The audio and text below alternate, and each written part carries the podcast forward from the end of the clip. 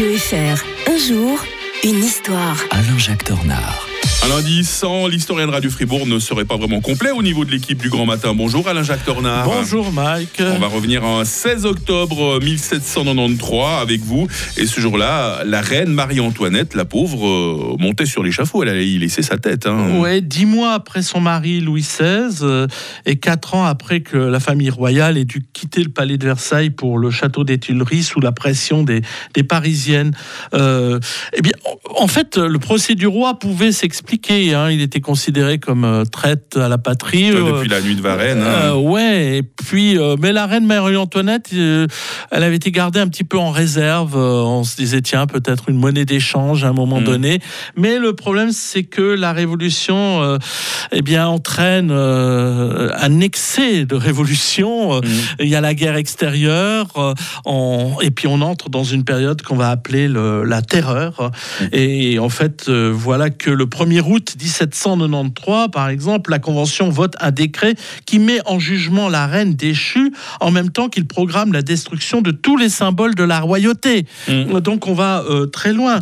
Euh, on décide que tous ceux qui ne sont pas pour la Révolution sont contre la Révolution et qu'ils pourront être jugés. Euh, vous voyez, c'est la porte ouverte à l'arbitraire.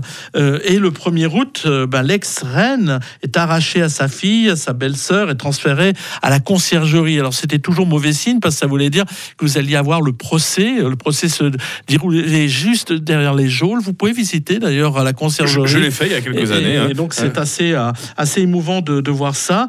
Et maintenant, euh, c'est plus l'ex-reine, c'est la veuve capée, comme on l'appelle, qui va être jugée euh, et puis de manière vraiment expéditive. on a essayé de la sauver. Hein. Il y a eu l'épisode le, justement du chevalier de Maison Rouge qui avait essayé de, de sauver la reine, de la faire fuir mais tout ça ne, ne marche pas du tout.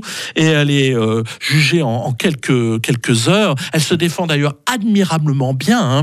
Mmh. Euh, on l'accuse d'inceste. C'est abominable le procès. On fait même, euh, on convoque même à titre posthume le commandant en chef des troupes suisses au 10 août, qui était le, ah. le Louis-Auguste Augustin d'Afri, pour le, enfin, le témoignage, un faux témoignage. On, on brosse un faux témoignage de D'Afri pour l'accabler, qui se révèle totalement faux naturellement.